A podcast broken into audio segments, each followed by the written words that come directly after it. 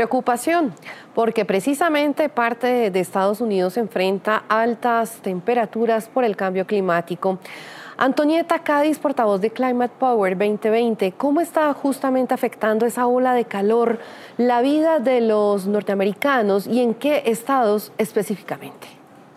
Es un gusto estar con ustedes, Harriet. Efectivamente, la ola de calor es un gran problema acá en Estados Unidos. Vemos que durante el fin de semana pasado la costa oeste se vio afectada por una gran ola de calor. Eh, estados como California, Nevada, Arizona, vieron las temperaturas más bajas durante la noche de 37 grados Celsius, imagínate, y durante el día las temperaturas marcaron cerca de 43 grados Celsius. Es un problema, no solo para la costa oeste, sino también para la costa este, que se vio afectada por una gran ola de calor durante el mes de julio, porque básicamente el cambio climático y el calentamiento global está haciendo que las temperaturas en general se eleven. Y eso lleva a una serie de problemas que tienen que ver con el clima extremo, que, tienen, que causan sequías, que causan inundaciones y que causan problemas a la salud.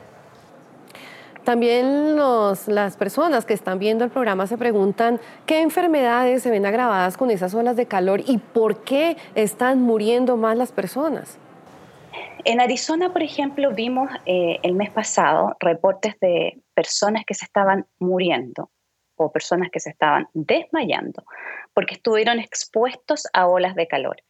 Eh, eh, ahora que tenemos la crisis de coronavirus, tenemos personas que estaban haciendo fila para hacerse sus exámenes y simplemente se desmayaron. ¿Por qué? Porque estaban expuestos a calor extremo. ¿Qué pasa con tu cuerpo cuando estás expuesto a calor extremo? Simplemente se apaga, sufres un heat stroke, hay una deshidratación extrema en tu cuerpo que hace que todo tu organismo funcione mal. Ese es el problema y es, y es algo que está afectando a poblaciones vulnerables y en general a la mayoría de los estadounidenses. Ahora con la crisis de coronavirus esto es peor.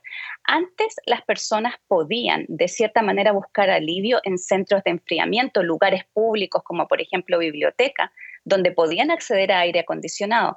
Ahora eso ya es un riesgo. ¿Por qué? Porque si van a estos lugares se exponen a coronavirus. Entonces, por un lado, tienes la crisis del cambio climático, el calentamiento global, las olas de calor, y por otro lado, tienes la crisis de coronavirus. Si juntas estas dos crisis en Estados Unidos, es una emergencia nacional. Y lamentablemente el presidente Trump no entiende esto porque no cree en el cambio climático, no cree en el calentamiento global y tampoco escucha a expertos para manejar el, coronavirus. La agencia espacial NASA ya había advertido lo que está pasando.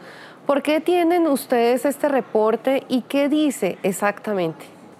Es preocupante, la verdad, porque no solo la NASA, sino de diversas fuentes, eh, centros de investigación, eh, entidades que se dedican a estudiar cómo se ha desarrollado el cambio climático en nuestro país, reporte detrás de reporte nos indica el mismo problema. La temperatura está subiendo en nuestro planeta, en nuestro país. ¿Y qué estamos haciendo al respecto?